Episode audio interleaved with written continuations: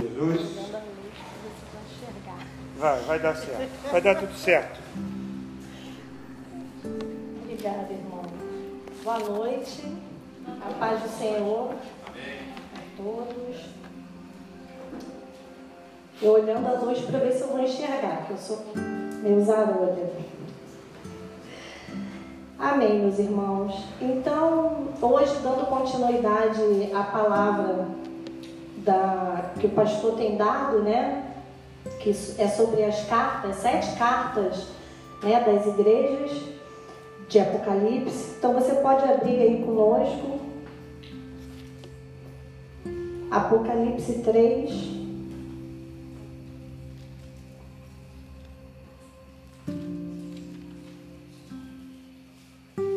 Apocalipse 3. Todos abriram? Amém? Vamos ler juntos então. Eu, a minha versão é, de repente pode ser um pouco diferente da versão de vocês, tá? Mas o contexto é o mesmo, porque minha Bíblia é um pouco antiga. Ao anjo da igreja em Sardes escreve: estas coisas diz aquele que tem os sete Espíritos de Deus e os sete, as sete estrelas. Conheço as tuas obras, que tens nome de que vives e estás morto. Sê vigilante e consolida o resto que estava para morrer. Porque não tenho achado íntegras as tuas obras na presença do meu Deus. Lembra-te, pois, do que tens recebido e ouvido. Se não vigiares, virei como ladrão, e não conhecerás de modo algum em que horas virei contra ti. Tens, contudo, em Sardes umas poucas pessoas que não contaminaram as suas vestiduras e andarão de branco junto comigo, pois são dignas. O vencedor será assim vestido de vestiduras brancas, e de modo nenhum apagarei o seu nome do livro da vida. Pelo contrário, confessarei o seu nome diante do meu Pai e diante dos seus anjos. Quem tem ouvidos, ouça o que o Espírito diz às igrejas. Amém? Amém. Aqui a carta foi enviada, né, como diz aqui na nossa Bíblia, foi enviada a Sardes, né? Eu trouxe aqui, eu estudei um pouco porque eu já vi várias pregações, todos aqui já devem ter também é, visto pregações né, sobre essas cartas, e eu já vi várias pregações, só que eu nunca tinha estudado profundamente a história né, de cada uma. E quando o pastor começou a trazer essas cartas, eu me interessei para ir estudando. E quando ele me convidou para trazer essa palavra, aí eu estudei mais ainda. E eu até é, convido os irmãos a, a, estudarem em casa, né, da, das sete igrejas, que é muito interessante. Às vezes corta, né, conforme eu vou, corta um pouco. Mas, então eu trouxe aqui eu fiz um, um, um resumão mais ou menos da história, só para quem nunca, nunca, nunca estudou essa, essa, sobre essa igreja, um resumão assim bem rápido, só para vocês entenderem assim, o contexto da história, porque quando eu for explicando, para vocês saberem. Então, assim, essas cartas né, foram enviadas por João né, quando ele estava preso na ilha de Patmos, né? Então, a som. Então, falha. Tá bom. Obrigada, irmão. É, Sardes, Sardes hoje é uma cidade chamada Manisa, né? Manisa, que fica na Turquia. E eu trouxe aqui, eu vou ler para vocês. Ela foi fundada em 1200 a.C., foi construída sobre uma rocha ficava numa elevação a 500 metros do nível do mar. Era uma cidade montanhosa, uma fortaleza quase invencível. Tinha uma importante potência militar e dificilmente perdia uma batalha. Lá eles tinha uma cultura pagã e os cristãos viviam nesse contexto de cultura pagã. Era a capital do Império de Lídia. Em outras cartas, o pastor já falou né, sobre o Império de Lídia, um dos mais ricos do mundo antigo. Lá encontravam ouro pelos rios da cidade. Os reis que moravam lá ficaram muito famosos por suas riquezas. Lá tinha uma estrada real que levava Sardes às várias outras cidades. Nos tempos do Novo Testamento, Sardes fazia parte da província romana da Ásia Menor. Era uma cidade próspera. Sardes representa o quinto período do cristianismo na Terra, quando ocorreu a reforma protestante de Martinho Lutero e outros é, reformadores, né? Que essa história assim a gente já conhece, né? Sobre a reforma protestante e Sardes ela, ela participou né, dessa reforma, teve coisas que aconteceram lá. Se vocês forem estudar, vocês vão, vão se aprofundar e vão, vão ver as coisas que aconteceram. Mas aqui, o, o que a gente quer falar hoje, né, é o que o Espírito está dizendo a essa igreja de Sardes. Quando ele fala no, no versículo 1, né, que diz assim: Estas coisas diz aquele que tem os sete espíritos e as sete estrelas. Quando eu estava lendo essa palavra, eu comecei a pensar como eu iria explicar, como eu iria explicar né, sobre. E Deus me trouxe a minha memória, é, já que eu trabalho né, num lugar que eu trabalho com, com doente, com doença, né? E na hora veio assim que o Senhor, ele é o médico dos médicos, né? E eu pensei, eu falei assim, eu vou explicar como se o Senhor fosse o médico naquela situação. O Senhor sendo médico, e no caso eu pensei em três coisas. Quando a gente vai ao médico e a gente está com uma enfermidade, o médico ele dá o diagnóstico, ele faz a prescrição, né? E ele dá o, pro, o, o prognóstico né, da doença. Então, assim, é, é mais ou menos como eu vou explicar para vocês. Aqui no início, a gente vai falar do diagnóstico, né? No, no, no 3.1 diz, estas coisas diz aquele que tem os sete espíritos, da, os sete espíritos de Deus e as sete estrelas. No caso aqui Espírito de Deus, né, fala de uma totalidade. Que Deus, ele é total, né? E quando fala das sete estrelas, é representando as sete igrejas, é representando os sete líderes, né, das igrejas da Ásia. Então, naquele momento, o Espírito Santo dizia: Conheço as tuas obras que tens nome de que vives, mas está morto. Então, o que que naquele momento o Espírito Santo o Espírito de Deus estava dizendo à igreja? Vocês estão mortos. Então, o diagnóstico era esse, era de mortos. Né? Lá eles não, não tinham vida. Alô, som.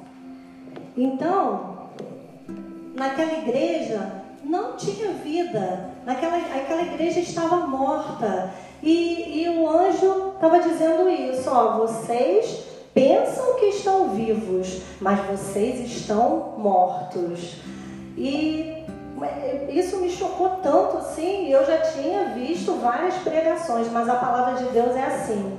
Né? A palavra de Deus ela é viva e eficaz. E toda vez que você vai ler, você pode ter já visto várias pregações, você já pode ter lido várias vezes aquela mesma palavra, mas cada vez Deus traz a revelação de uma maneira diferente. E é maravilhoso isso. E naquele momento, né, que ele falava que a igreja estava morta, então ele queria dizer assim: vocês parecem que estão vivos, mas vocês estão mortos, porque vocês são vocês pensam que são o que vocês não são. Vocês vivem de aparência. Isso é muito chocante, né, gente?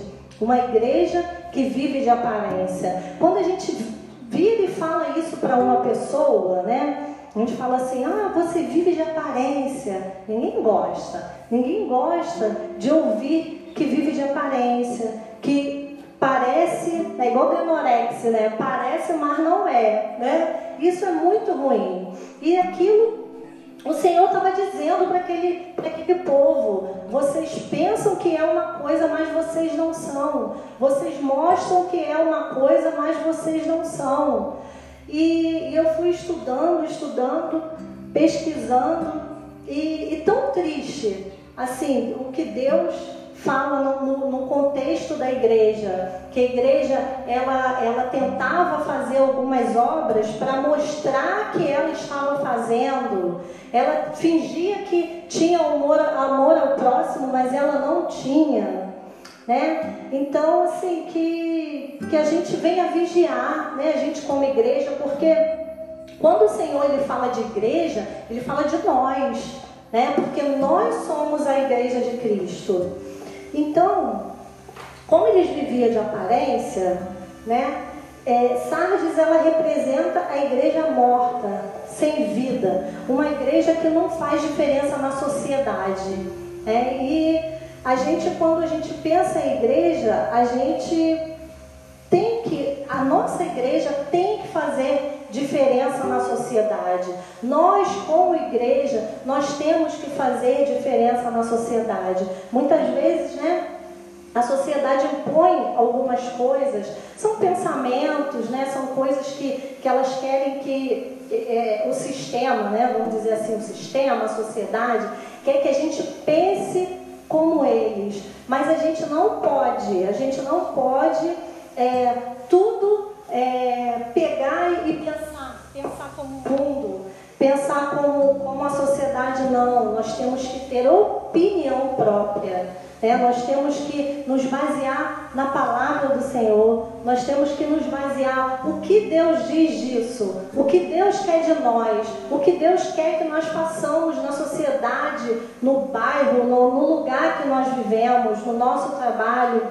Então, nesse momento, eu, eu refleti muito, porque eu falei assim, Senhor, eu não quero ser, eu não quero ser essa igreja, eu não quero ser assim. É, eu quero ser uma igreja viva, eu quero fazer parte de uma igreja viva, amém?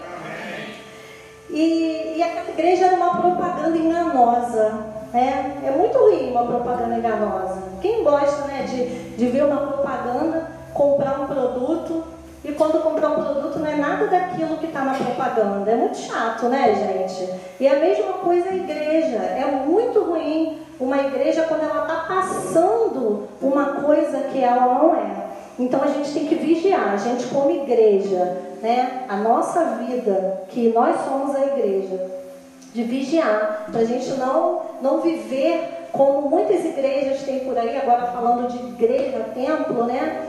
Que é uma igreja que muitas vezes não incomoda o inimigo, né? É, de rituais religiosos e de tradições humanas.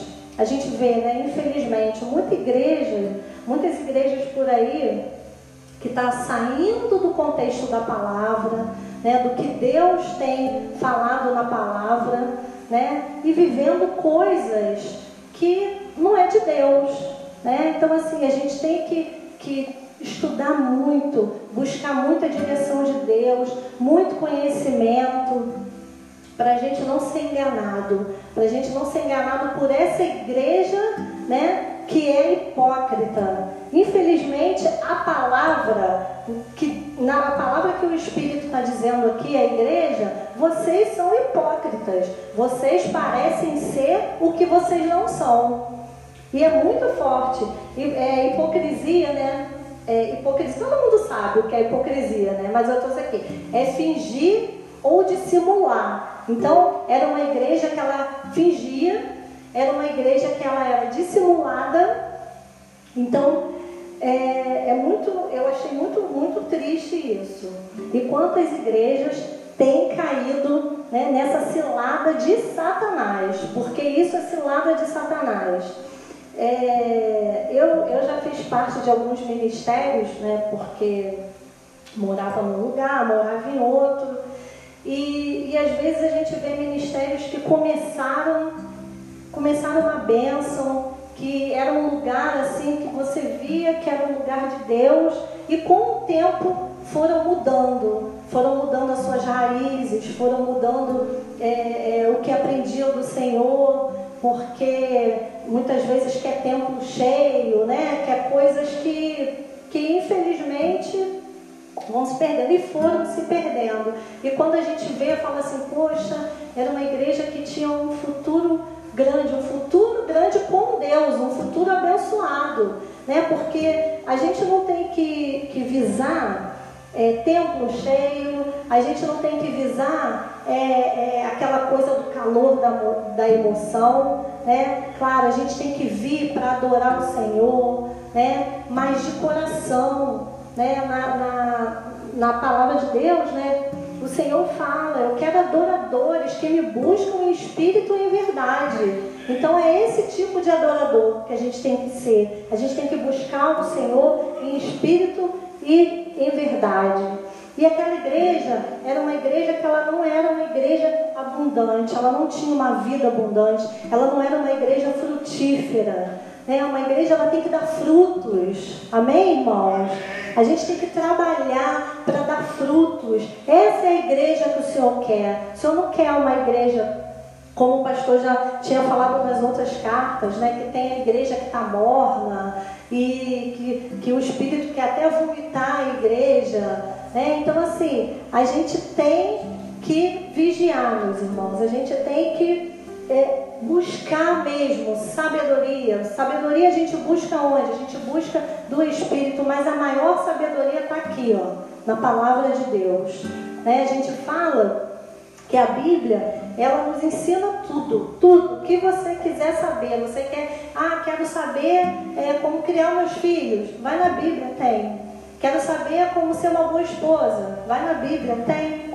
Quero saber é, como ser um, uma, uma boa profissional, está na Bíblia também. Tudo, tudo para a nossa vida, para edificar a nossa vida, tem aqui, meus irmãos, tem aqui na Bíblia. Amém?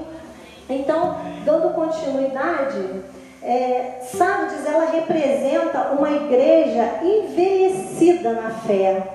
Ela representa uma igreja que deixou morrer o vigor, né? De repente lá no início ela até começou, né? Começou uma igreja ativada, uma igreja né, que trabalhava em prol da comunidade, mas depois ela envelheceu ela deixou o seu vigor, ela perdeu né, o vigor com o tempo, se acomodaram. Gente, acomodação é a pior coisa que tem na vida, uma, uma das piores coisas que tem na vida. A gente, quando se acomoda em qualquer coisa na nossa vida, né, quando a gente se acomoda, é tão ruim, acomodação muito ruim. E para nós, para nossa vida de igreja, para nossa vida ministerial, se acomodar também é ruim. A gente vai envelhecendo na fé, a gente vai morrendo na fé. Né? Então, nós temos que ser uma igreja que trabalha, uma igreja que avança, uma igreja que que está ativa. É isso que o Senhor nos chama para ser ativos, né? O Senhor nos dá, né? Nos dá braço, nos dá perna, nos dá boca e é para a gente trabalhar para Ele. É para a gente estar ativo na casa do Senhor. Amém? Às vezes é tão difícil, né? Pessoas para trabalhar na igreja. Eu sei porque eu já fui de liderança de igreja e a gente, quando a gente está em liderança, eu, sei que deve passar o pastor e a Vívia é muito difícil, gente, pessoas para trabalhar, para andar ali lado a lado com a gente quando a gente está em liderança. Porque o povo não entende, não entende. A gente quer ativar o povo para que não aconteça isso como Sardes, que as pessoas não morram na fé, que as pessoas não envelheçam na fé, só que muitas vezes as pessoas não entendem né? Mas que hoje, depois dessa palavra aqui, que a gente possa passar a entender, passar a entender, tá bom? É, Apocalipse, eu quero ler Apocalipse 1, 20. Deixa eu achar aqui.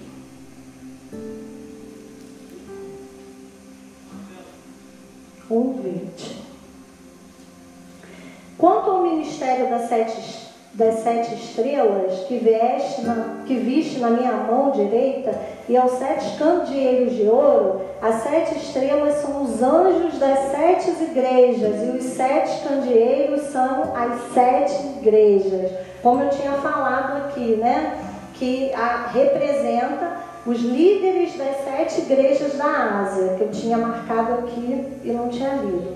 Então, gente, que a gente tem que vigiar com, com essa morte de fé, né? Uma coisa, uma, uma das coisas que mais mata a nossa fé é o pecado. O pecado ele mata a nossa fé, ele acaba com a nossa fé, ele acaba com a nossa, com a nossa vida com Deus. Então, se o pecado entrar na igreja, ela morre. A igreja morre. Se o pecado entrar em nós, nós morremos. Quando eu falo de morte, é morte espiritual, que é pior do que a morte natural. Porque a morte espiritual, a gente está aqui na terra e mortos espiritualmente. Agora, a morte natural, nós vamos morrer. Se você é salvo, você vai para a glória. Amém. Que maravilha. Vai estar melhor do que aqui, né? Mas triste se não, né, se ainda não aceitou Jesus como seu único Salvador. Mas se aceitou, pode ficar tranquilo que vai dar tudo certo. Então essa morte espiritual é muito triste. Então a gente não pode deixar o pecado entrar na nossa vida. Né? A gente tem que vigiar o pecado. O mundo está aí esfregando o pecado na nossa cara. É tanta coisa, tanta coisa, né? Pra gente, aí tem gente que fala assim, ah, mas você é mais velha. Eu ouço, eu ouço muito isso lá no trabalho. Quando eu vou falar de Jesus para as pessoas, as pessoas falam assim: Ah, mas eu sou jovem ainda. Eu quero aproveitar a minha vida. Muito, muito. A gente pode aproveitar a vida, mas vigiando, vigiando, né? Manda, o Senhor manda vigiar e orar. Não é só para crente não, é para quem não é crente também, é para a vida, né? Então que a gente possa estar tá vigiando para que o pecado não entre na nossa vida, né? Como entrou na igreja de Sardes, porque se ela ficou desse jeito foi porque o pecado entrou lá, né? Então esse foi o diagnóstico, né, que os médicos do, que o médico dos médicos deu, né, o Senhor, né, que a igreja estava morta. Aí agora ele vai com a prescrição, porque o Senhor é assim, né? Ele fala, você tem tal coisa, mas eu tenho o, o jeito para isso, eu dou o jeito para isso, né? Então, vamos agora na prescrição. Na prescrição. Aqui em no versículo 2 e 3, ele diz assim: Ser vigilante e consolida o resto que estava para morrer, porque não tenho achado íntegras as tuas obras na presença do meu Deus. Lembra-te, pois, do que tem recebido e ouvido. Guarda-o, arrependa-te, porquanto se não, se não vigiares, virei como ladrão e não conhecerá de modo algum em que horas virei contra ti. Amém? Aqui ele está falando, seja vigilante, né? E, e fala também que ainda tem um povo lá que não morreu. Vocês prestaram atenção aqui? Lá ainda tem um povo que dá para dar jeito, né? Deus falou tipo assim, ó, tem gente morta, mas tem gente que não morreu. Né? Tem gente que ainda está respirando por aparelhos e qualquer momento pode voltar. Né? E, naquele, e na, nessa palavra eu vejo que o Senhor ele fica preocupado todo momento né, com a gente. Que lindo, é lindo esse amor. Né? Muitas vezes a gente nem está preocupado, né? Com, com a nossa própria vida mas o Senhor está todo o tempo preocupado, está todo o tempo cuidado. Né? Você pensa que quando você não vem à igreja, o Senhor não está preocupado, pensando, por que o fulano, né? Ele sabe, ele sabe, mas muitas vezes ele quer ouvir da nossa boca, né? Eu, quando eu não venho, eu fico, eu fico falando, ai Senhor, hoje eu não vou, como se ele não soubesse, né? Como, ele não, como se ele não estivesse vendo porque eu não vou. Mas aí eu fico explicando, né? Eu falo, ah, Senhor, hoje eu não vou porque eu estou fazendo tal coisa, não sei o quê. Mas depois eu fico tão mal, tão mal, porque é, a, gente, a, a gente aprende na vida que o trabalho é importante, a família é importante, é tanta coisa que é importante, mas vir à casa do Senhor a gente não acha tão importante. Isso é muito triste, porque deveria ser a coisa mais importante da nossa vida. Tipo assim, o trabalho eu posso faltar, mas o domingo, a celebração do Senhor, eu não posso faltar. Amém? Por, e, é, e é uma vez só na semana, né? Eu já fiz parte de igreja que eu ia terça, quarta, quinta. Era um dia só da semana para descansar, para ficar em casa. Tinha coisas todo, todo dia da semana. E, e, é quando a gente fica mais ativado, e é quando a gente fica mais vivo na obra do Senhor. Porque a gente não tem tempo de pensar em outras coisas, a gente só pensa obra, obra, obra, obra, e Deus, e Deus, e vamos fazer, e vamos ganhar vidas, e vamos. E é assim, meus irmãos, é assim que nós temos que ter. A gente tem que ter esse fervor no coração, né? De trabalhar para o Senhor, de fazer para o Senhor, de ganhar vidas, né? Se nós formos resgatados, a gente tem que se preocupar com o que está lá fora, que o que ainda não foi resgatado. A gente tem que se preocupar. Amém? Então aqui na prescrição ele diz: vigia e arrependa-se. Ele diz aqui, você tem que. Então, a prescrição é essa. Para vocês ficarem, né? Pelo menos salvarem, pelo menos esse povo que está lá, né, que ainda não morreu de tudo, que tem uma brasinha apagada, né, tá lá a brasinha apagada, traz, o Senhor fala assim, traz essa brasinha apagada que eu vou tacar fogo nessa brasa, eu vou esquentar essa brasa, se a brasa está apagada no seu coração, dá essa brasa e fala, Senhor, toma essa brasa nas tuas mãos. Né? Porque Ele é o Senhor, Ele que esquenta, é Ele que dá a vida, é Ele que faz tudo. E a gente tem que ter convicção disso, que tudo é dele, tudo é para Ele, tudo é por Ele. Amém? É, eu sou apaixonada pelo Senhor. Porque não tem como não ser apaixonado pelo Senhor. Porque Deus ele faz tanta coisa, né? tanta coisa pra gente, tanta coisa que a cada dia eu vejo como Ele cuida, como Ele cuida de mim, como Ele cuida da minha família. Com certeza que vocês também nesse momento estão tá pensando, Deus é maravilhoso, Deus Ele cuida de nós nos mínimos detalhes, né? Então, Ele falou, o Espírito falou às igrejas, e a prescrição é: arrependam-se e vigiem. Então essa, esse é o remédio para eles tomarem. Arrependam-se e vigiem, né? Então, naquele momento, o Espírito está falando assim: dá uma chacoalhada no seu coração, dá uma chacoalhada porque ainda dá tempo, ainda tem gente para ser salva, ainda dá tempo. E a mesma coisa eu venho falar essa noite aqui para vocês: ainda há tempo. É, ainda, tá, ainda dá tempo, ainda há tempo. Deixa essa noite Deus entrar no seu coração, porque é você que permite. Quando uma palavra está sendo ministrada aqui em cima, é nós que permitimos recebê-la ou não recebê-la. É, muitas vezes, eu falo porque eu já fui muitas vezes em lugares de palavras que eu falava assim, não, não vou receber, não é para minha vida, e saía sem receber. Saía sem receber, retendo o que Deus tinha para minha vida.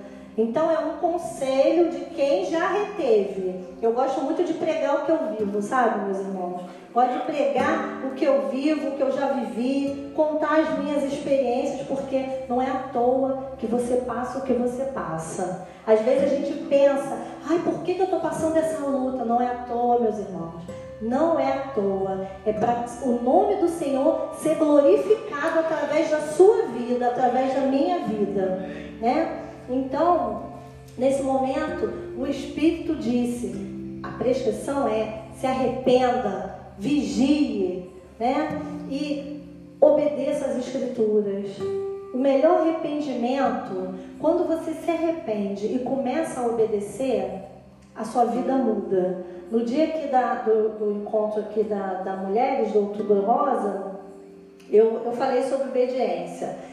Qualquer palavra que eu vou ministrar, Deus me incomoda para falar sobre obediência, porque eu era uma pessoa muito desobediente, sabe, gente? Então eu acho que toda vez Deus fala assim, vai falar de obediência. Você vai falar de obediência. E é tão maravilhoso quando a gente começa a obedecer. A gente pensa que é ruim obedecer. Quando a gente é desobediente, a gente pensa que é ruim obedecer. Mas quando a gente aprende a obedecer, a gente vê como é bom obedecer. Amém? Que você possa aprender a obedecer. E quando você aprende a obedecer a Deus, você, você aprende a obedecer tudo na sua vida. Você obedece pai e mãe, você obedece o esposo, você obedece até os filhos, né? Que a gente pensa assim, ah, a gente não tem que obedecer filho. Minha mãe me criou assim, filho, a gente não tem que obedecer. Sei que, mas às vezes eu obedeço até os meus filhos. Às vezes eu sou um pouco cabeça dura, não quero obedecer, mas eu busco de Deus e acabo obedecendo né? Então, quando Deus pede para a gente obedecer, Ele quer o que de nós? Uma mudança de vida. Porque para passar, para você ser desobediente e passar a ser obediente, você tem que mudar o que? De vida. Não tem como. Com a mesma vida que você leva, você mudar. Para mudar, né? Para obedecer, você tem que mudar. Então, obedeça vigie, arrependa-se. Né? O, o, o Evangelho, se você for ler o Evangelho, em várias, em várias escrituras, em vários lugares você, você lê assim, arrependa-se, porque Deus, Ele ama o arrependido. Amém? Deus, Ele ama o arrependido. Davi, Davi é o quê? É, era segundo o coração de Deus. Mas, ah, mas eu não entendo. Tem gente que pensa assim, eu não entendo como é que Davi fazia tanta bobagem e era o segundo coração de Deus. Mas por quê? Ele era arrependido. Ele fazia e se arrependia. Aí pensa assim, ai, mas é, faz, faz, faz errado e se arrepende, né? Tem gente que fala que implica com, com igreja evangélica, que igreja evangélica é lugar dos ex, né? É, é ex, não sei o que, é, é, tanto ex, ex, ex. Amém por isso. Realmente, nós somos ex um monte de coisa porque a gente mudou de vida. Amém? Porque nós mudamos de vida. O Senhor, Ele, ele nos dá né, essa, essa, essa coisa maravilhosa que é poder mudar de vida. Então, que você pode mudar de vida. Que você possa sair daqui hoje diferente do que você entrou. Amém? E naquele momento, em Apocalipse 3,3, diz aqui: Lembra-te, pois, do que tens recebido e ouvido. Naquele momento, o Espírito viu que eles tinham até amnésia, identificou, não, eles estão com amnésia. É uma igreja que está morta é uma igreja que está perdida e ainda está com amnésia. Não está lembrando o que eu já fiz para eles, o que eu já fiz neles, o que eu já fiz na vida deles. Então, naquele momento, ele estava ali falando: lembra-te, lembra-te. Então, que você possa lembrar hoje o que, o que Deus já fez na tua vida. Amém? que Deus já fez na tua vida, na tua casa, na tua família, eu tenho certeza, se cada um aqui parar para contar o que Deus fez, a gente não sai daqui, a gente vai virar a noite aqui. Porque Deus já fez muita coisa na vida de cada um aqui. Então que você possa lembrar, lembrar o que Deus fez na sua vida. Porque o Senhor, Ele, ele não se agrada, né? Que a gente fique, fique oscilando na presença dEle. Amém? Quando a gente tem um encontro, um encontro verdadeiro com Cristo, a gente não oscila, né? Eu, infelizmente, assim, eu ainda tenho muito, muitos conhecidos, assim, que ainda oscilam na, na presença do Senhor, e às vezes eu vejo, assim, os status deles, né? Aí eu falo assim, ué, peraí, esse status aqui fulano tá no carnaval. Não está na igreja? Ah, não acredito. Aí eu falo, gente, mas era tão abençoado. E é triste para a gente que é amigo, porque são pessoas que estão oscilando. Você, você nunca sabe se a pessoa está na presença de Deus, se está no mundo, se está. Porque o Senhor ele não se agrada. de gente oscilando. Ele não se agrada que a nossa vida oscile na presença dele. Amém? Que você possa aprender, que você possa ter maturidade para não oscilar na presença do Senhor, para ficar ali, ó, perseverante na presença do Senhor. Amém? E aqui o médico continua, né? Nós estamos na consulta, né? O médico falou da, da, do diagnóstico daquela igreja, deu a prescrição, o que a igreja tinha que fazer, e agora ele vai dar o prognóstico, né? Que ele fala assim: tens com. Não, o vence, no 5, versículo 3, versículo 5. O vencedor será assim, vestido de vestiduras brancas, e de modo nenhum apagarei o seu nome no livro da vida. Pelo contrário, confessarei o seu nome diante do meu Pai e diante dos seus anjos. Amém? Jamais apagarei o seu nome no livro da vida. Ele já está dizendo o que ele vai fazer. O vencedor darei vestes brancas. Quem é o vencedor? Quem é o vencedor? Somos nós que estamos na presença de Deus. Somos nós que não oscilamos na presença de Deus. Amém? Aquele que lembra do presente que recebeu, da graça do Senhor, por meio da graça. Nós temos que lembrar todos os dias o presente que nós recebemos pelo meio da graça. Amém? Jamais te lançarei fora, pelo contrário, te honrarei. Que aqui ele diz: confessarei o seu nome diante do meu Pai. Gente, que lindo. Eu chorei quando eu li isso aqui. E já tinha ouvido isso aqui um monte de vezes na minha vida. Um monte de vezes. Mas eu estava estudando a palavra quando eu me imaginei. Eu tenho, eu tenho a mente muito fértil. Minha irmã sempre falou isso. Você tem a mente muito fértil. Porque eu consigo, eu, eu paro e eu consigo imaginar. E quando eu li isso aqui, eu consegui imaginar. Eu consegui imaginar eu chegando lá de branco, né? Porque aqui ele fala vestes brancas, que vestes brancas significa santidade na nossa vida, amém? É santidade. E você chegando lá com as suas vestes brancas, o Senhor te pegando pela mão e indo diante do Pai falando assim: essa aqui é Luciana, olha que lindo. Essa aqui é Vivian. O Senhor conhece todo mundo, mas aqui está dizendo, é promessa para a nossa vida, que isso vai acontecer. Amém? Que você esteja pronto, que você esteja maduro, amém? Que você não oscile na presença do Senhor, que você não seja como essa igreja aqui de Sardes, uma igreja morta, você, que você seja avivado, amém? Que nós possamos ser uma igreja avivada, uma igreja que faça diferença na sociedade. Eu teve um tempo, meus irmãos, que eu fiquei um pouco incomodada na igreja. Mas não queria ficar desigrejada, não, porque eu não sou a favor, sou contra a crente desigrejada, porque eu acho que a gente tem que ter uma igreja para congregar, a gente tem que ter um pastor. Então, mas a coisa da, da obra entre quatro paredes, aquela obra só dentro da igreja me incomodava. Me incomodava, porque eu acho que a obra também tem que ir para fora da igreja. Amém? Então que isso também possa te incomodar, que você possa querer fazer a obra fora da igreja, que você possa ser essa pessoa que, que não seja como os mortos lá na igreja de Sardes, que você possa ser viva, viva, que você possa ler a palavra, ler, ler, ler. Hoje tem tanto jeito de ler a palavra. Ah, eu não gosto de ler, mas eu tenho telefone, tenho a Bíblia no telefone. Coloca para ouvir.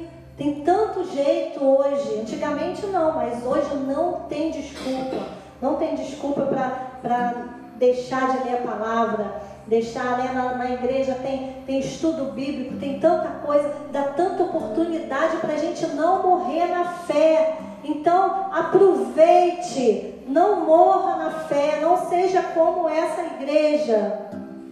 Porque o Senhor dizia que lá ainda tinha remanescentes, lá ainda tinha um povo que vivia, que era para ativar esse povo. Então, se há, se há alguém aqui que está morrendo na fé, que possa reviver essa noite, amém? Que você seja um remanescente para o Senhor, que você seja um remanescente. Amém? E em Romanos 11, 36, né, diz que tudo é por Ele, tudo é para Ele, é uma palavra que todo mundo já conhece. Eu amo, eu amo esse versículo, porque a nossa vida é para Deus. Tudo que a gente faz é para Deus. Às vezes a gente pensa, ah, mas tem, a gente tem tanto projeto, né? Tem tanto projeto de vida, mas que o seu primeiro projeto possa ser as coisas de Deus. Que o seu primeiro projeto seja alcançar vidas para o Senhor. Amém? Que Deus abençoe vocês, tá, meus irmãos? E que vocês venham ser vivificados com essa palavra. Eu pedi que, que tem como louvor? Eu queria que vocês ficassem de pé, em nome de Jesus, né? porque o Senhor nos dá tanta oportunidade, é tão maravilhoso. Essa igreja aqui está com essas portas abertas, porque é realmente um sinal do amor de Deus para com a nossa vida aqui no Vale das Palmeiras, amém? Então, que você possa louvar esse louvor, cantar de coração, para que o Senhor venha tocar no seu coração, para que o Senhor venha fazer a diferença, mudança na tua alma, na tua vida, porque o médico dos médicos quer nos curar, quer curar nossa alma, quer curar o nosso interior. Amém? Amém, Jesus. Oh, Senhor. Venha, Senhor, venha nos curar essa noite, Pai. Venha nos renovar, Senhor. Venha nos renovar com o teu Espírito Santo, Senhor. Renova o teu povo, vivifica o teu povo, Senhor. Renovação na mente, Senhor. Aleluia.